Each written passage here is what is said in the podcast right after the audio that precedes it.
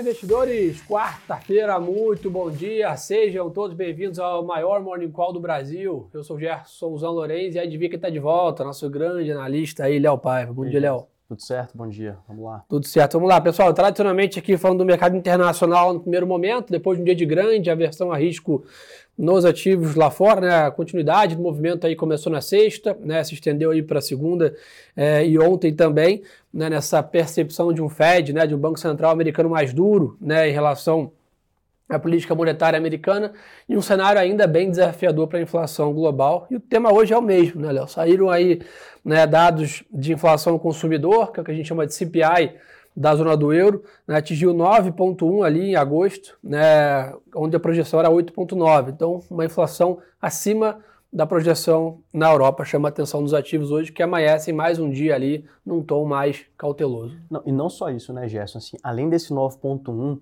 o núcleo de inflação, que é basicamente a medida de inflação que exclui os bens voláteis, então energia, alimentos, é, veio com 4,3% de alta anual. Agrava ainda mais. Então, isso. realmente, é, é, bem pressionada essa alta de inflação é, e, por consequência, o núcleo de inflação, a única forma de, de derrubar, convergir para a meta de inflação do, da zona do euro, que é mais ou menos 2%, é com juros mais altos. E aí cresce a probabilidade de uma alta de 75 pontos na próxima reunião do Banco Central Europeu. É uma alta muito agressiva para o histórico de Banco Central Europeu é, e provavelmente vai é, reduzir bastante a atividade econômica à frente. Né? Então cria aquele temor com relação à recessão e por consequência os mercados ficam um pouco mais avessos ao risco. Né? Então tomada de posição, classe de commodities também, que é um pouco mais cíclica, acaba sofrendo um pouco mais com esse movimento é, de, de uma inflação mais pressionada e por consequência um juros mais elevado, uma expectativa de um juros mais elevado. Então acho que isso aqui acaba agitando um pouo o ritmo do mercado hoje. É, exatamente. Então a gente olha ali, até o S&P está levemente estilado ali, enquanto a Europa cai ali quase, né, o estoque 600 cai 0,6%, né, FTSE especificamente em Londres ali caindo mais de 1,3%, ou seja, na Europa realmente sofrendo um movimento parecido com o que aconteceu nos Estados Unidos na sexta ali, uma percepção de menor atividade, né, guiada por uma política contracionista aí que os bancos centrais vêm prescrevendo, isso né, vira direto ali para resultado das companhias, dividendos, etc. Então sai dinheiro de equities e vai para ativos mais defensivos, vamos falando assim. Perfeito. E Léo, o assunto de hoje também, né, nos Estados Unidos é o mesmo, né? Então sai, né, daqui a praticamente menos de, de uma hora aí, né, 9h15 da manhã, sai relatório ADP, né, de variação de, de emprego, que apesar da inflação ser um debate aquecido nos Estados Unidos, o mercado de trabalho também é, né? Então não. vai ter peso esse indicador às 9 h 15 da manhã. Né? Não, sem dúvida alguma. Né? Acho que um ponto interessante do ADP, eles estão mudando a, a, metodologia, a gente percebeu nas últimas leituras. Nas últimas leituras, não, em várias leituras ao, ao longo dos últimos meses é, os números muito divergentes entre a leitura do ADP e do payroll, que é os dois relatórios de emprego não agrícola é, do mercado de trabalho dos Estados Unidos. Payroll sai na sexta-feira, super importante Bom, também. É, e essa divergência, basicamente, eles estão tentando corrigir, então vai haver uma mudança de metodologia é, e fica um pouco mais difícil da gente falar alguma coisa com a leitura de hoje. Mas ainda assim, expectativa hoje, uma criação de 300 mil empregos, são muitos empregos, então o mercado de trabalho dos Estados Unidos ainda muito pressionado. É, a gente viu São ontem, né? O... 1,8 vagas por né, trabalhador ativo. Né, Exato. Né, Isso que eu ia comentar ontem. A gente viu o JOLTS, né, que é basicamente o número de vagas abertas, 1,8 vagas abertas para cada trabalhador. É, é, quase aquela situação, né? Você quer emprego, você tem emprego, né? É claro que tem uma questão qualitativa, um desemprego até friccional aqui, que acaba é, mexendo um pouco com essa quantidade de vagas ainda em aberto mas, mas ainda assim é um mercado muito apertado e pressiona a inflação, né? Porque se você tem um mercado de trabalho muito ativo, as pessoas estão recebendo renda e gerando renda. Se elas estão gerando consumo. renda, consumo pressiona a inflação, então os juros têm que subir mais rápido e aí retroalimenta a expectativa que hoje parece ser mais é, caminhando para ser consensual de uma alta de 75 pontos na reunião de 21 de setembro. Bom, então sem dúvida aí setembro vai, é um mês realmente bem importante para a política monetária. Temos decisão na Europa, decisão nos Estados Unidos e é claro decisão aqui no Copom também, né, no Brasil. Então, sem dúvida, é um mês bem chave para a política monetária. Acho que o Brasil já em final de ciclo e lá fora realmente a grande dúvida aí se acelera o pace ou não dos dois principais bancos centrais, o europeu e o americano, né, Léo? Então, apertar os cintos aí, né, que temos que, que monitorar de perto a política monetária e inflação no mês de setembro, que começa amanhã, né? Hoje é o último pregão de agosto. Léo, além disso, ficar de olho, né, assim, de um tempo para cá, até para quem opera menos tempo no mercado, é um assunto novo, né? Mas os Fed Boys vêm ganhando, né? Muito mais peso né? nessa, nessa guinada aí de política monetária americana. E hoje também temos aí, né? Tanto o Fed de Atlanta quanto de Cleveland, né? Né, a, a, a né, presidente do Fed de Cleveland e o presidente do Fed de Atlanta vão falar também, sem dúvida o mercado tem ficado mais de olho nessa turma, né? Não, eu acho que é sempre importante quando você traz esse ponto, Jess, porque a gente lembra, né, que aqui no Brasil não tem isso. É isso. É, a, a, gente tem muito pouca fala, muito pouca vocalização de membro do, da diretoria do Banco Central brasileiro é, e, por consequência, a gente fica um pouco mais cego, a gente fica muito ancorado com o que os dados estão trazendo e com que efetivamente a comunicação oficial, relatório trimestral de inflação, ata do Copom, é, comunicado após a reunião, é, eles nos trazem. Né? Quando a gente vai para os Estados Unidos é completamente diferente. Lá nós temos muitos diretores, tanto os que votam quanto os que não votam, votam no próximo ano, então a gente Larga consegue, o verbo lá. É, eles falam bastante, direto eles estão realmente é, em contato com a imprensa, em canais é, é, de transmissão de informação, aí por consequência a gente consegue mensurar um pouco mais como está o sentimento do comitê. E lá, inclusive, a, além de, dessa vocalização, diferente também do nosso comitê, os diretores lá discordam mais entre si, né? Então tem uma ala hawkish, que é basicamente quem é, quer mais juros, espera uma política monetária mais dura, porque está um pouco mais preocupado com a inflação, tem a ala mais dovish, né, que consequentemente aqui é uma ala um pouco menos preocupada com a inflação, acha que não precisa de tantos juros para poder acomodar o processo inflacionário. Então, assim, tem essas duas alas muito bem é, definidas, claro que tem a transição também, então os diretores que deixam de ser dovish viram hawkish, é, tem acontecido troca bastante isso, trocam de cadeira, é, mas acho que é importante aqui então acompanhar essas falas ao longo do dia. Assim. A gente vê às vezes quem gosta muito de renda variável, né, tá até acompanhando esse sala ao vivo, acompanhando os outros conteúdos, acompanhando você nos stories aí, passando as informações, percebe do nada o mercado é, vai para cima demais ou vai para baixo demais. Pode ser uma fala de um Fed boy, assim, acho que é importante. Boa. E pessoal, olhando um pouco ali, seguindo na né, parte internacional, está vendo o dólar ganhando um pouquinho de força lá fora hoje, tradicional, né, com esse mercado um pouco mais averso a risco, na né, fixa americana ali, né, beirando os 3,15 aqui, o trás dos 10 anos aqui, né, americano realmente deu uma esticada forte. É, e olhando um pouco para commodities aqui, está sendo um dia meio misto, tá? A gente olha de um lado aqui o petróleo, até o Léo pode dar uma aula para a gente daqui a pouco sobre isso. Tá aí 90 dólares aqui, né? O, WTI, o Brent ali ainda navegando próximo né, de 100. Mas o que chama atenção aqui, né, basicamente, o minério de ferro ali mostra recuperação em Singapura. Né? Depois de negociar abaixo de 100 dólares aqui, saíram dados de PMI aqui da industrial da China, apesar de estarem abaixo de 50 pontos, que é basicamente né, qualquer valor abaixo disso significa uma contração da atividade, temos uma leve melhora né, de julho para agosto. Então isso talvez está dando reanimando um pouco o minério ali, que vem numa dinâmica bem mais difícil que do petróleo, né? Não, exato, né? A gente percebe que mesmo com as restrições de Covid, mesmo com a onda de calor que tem abatido não só a Europa, mas também é, a região da China, a gente percebe uma atividade melhorando na margem, né? Isso acaba dando um fôlego também. É, o minério de ferro acaba ficando um pouco mais sensível nesse patamar mais baixo de preço, então a gente acha que os 100 dólares é, parece um equilíbrio estável que a gente tem visto recentemente, fica um pouco mais sensível, né? E, e claro que enfrenta muito mais complicação do que o do petróleo. E, e por que aqui no petróleo? Né? Acho que até mudando de lado, hoje a gente tem dados de estoque, é, se espera uma queda de mais ou menos 1 milhão e 100 mil barris é, dos estoques de petróleo dos Estados Unidos. E, e, por que, que isso é importante? A gente viu no último dia, nos últimos dias, né, uma correção importante é, na cotação do petróleo, depois de voltar para o patamar de 100 dólares. É, e aqui é sempre importante, né? A gente fala, a curva futura, antes, é, ela falava que para o final do ano um patamar mais baixo. Então a gente tem seguidamente deslocado essa curva para cima, o preço tem ficado mais alto.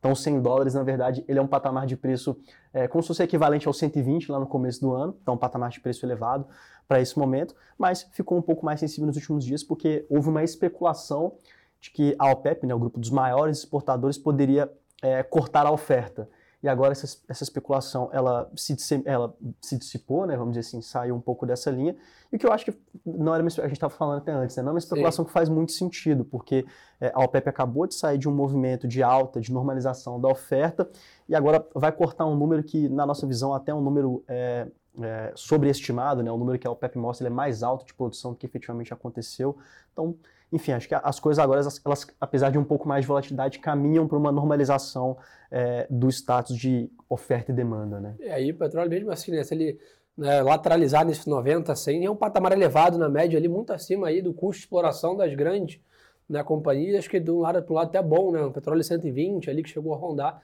é uma traz uma pressão inflacionária para a matriz energética do mundo muito grande. Né? Então, é, talvez 100 aí seja um, um patamar que reflete a, a, o atual equilíbrio de demanda e oferta e, por outro lado, também não, não impacta demais a inflação. Né? Exato. Quando a gente pega aqui a cabeça de macro, com investimento em equities, com investimento em commodities, é, parece ser um preço interessante por isso. Né? Porque no macro, é, dado o patamar que a gente saiu, não pressiona tanto a inflação, é, quando a gente olha aqui né, na parte efetivamente de equities, acaba sendo, um, como você comentou muito bem, né, um preço muito mais alto que o custo marginal de produção, por consequência as companhias geram caixa e são rentáveis, então é, é, importante também. Né? E do ponto de vista da commodity em si, é um patamar de preço é, interessante também para poder equilibrar e deixar um pouco menos volátil as outras, as outras commodities que são relacionadas, né? então algodão, soja, milho, então acho que acaba empacotando aqui um, um patamar interessante para a gente entender esse equilíbrio de quadro de oferta e demanda.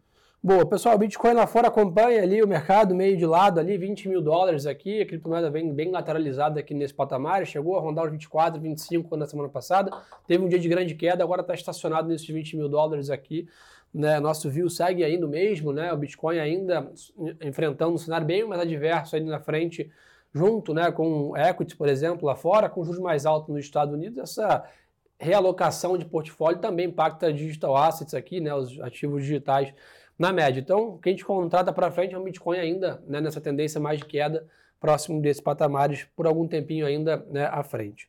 Então, esse é um pouco da parte internacional, tal que a gente está monitorando.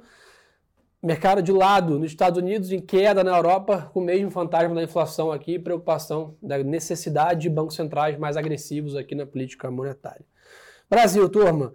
O assunto aqui, né, a gente segue também, claro, de olho na inflação, né, tivemos o GPM nessa semana, hoje temos aí 9 horas da manhã, PNAD aqui, né, taxa de desemprego aqui no Brasil, estimativa aqui do BTG aponta para uma taxa de 9% versus 9,30% em junho. Então, o mercado de trabalho no Brasil né, também aquecido, né?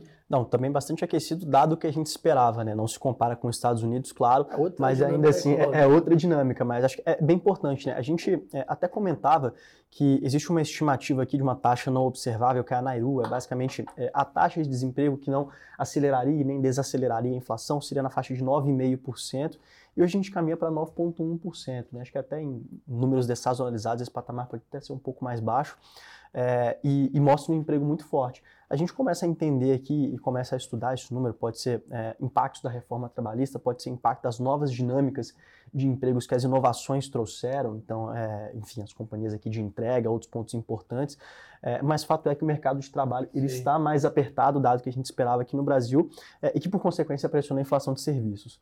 E o efeito prático aqui para a gente é uma taxa Selic mais alta por mais tempo, né? Então a gente entendeu que pela comunicação é, que foi feita na, em relação à última reunião.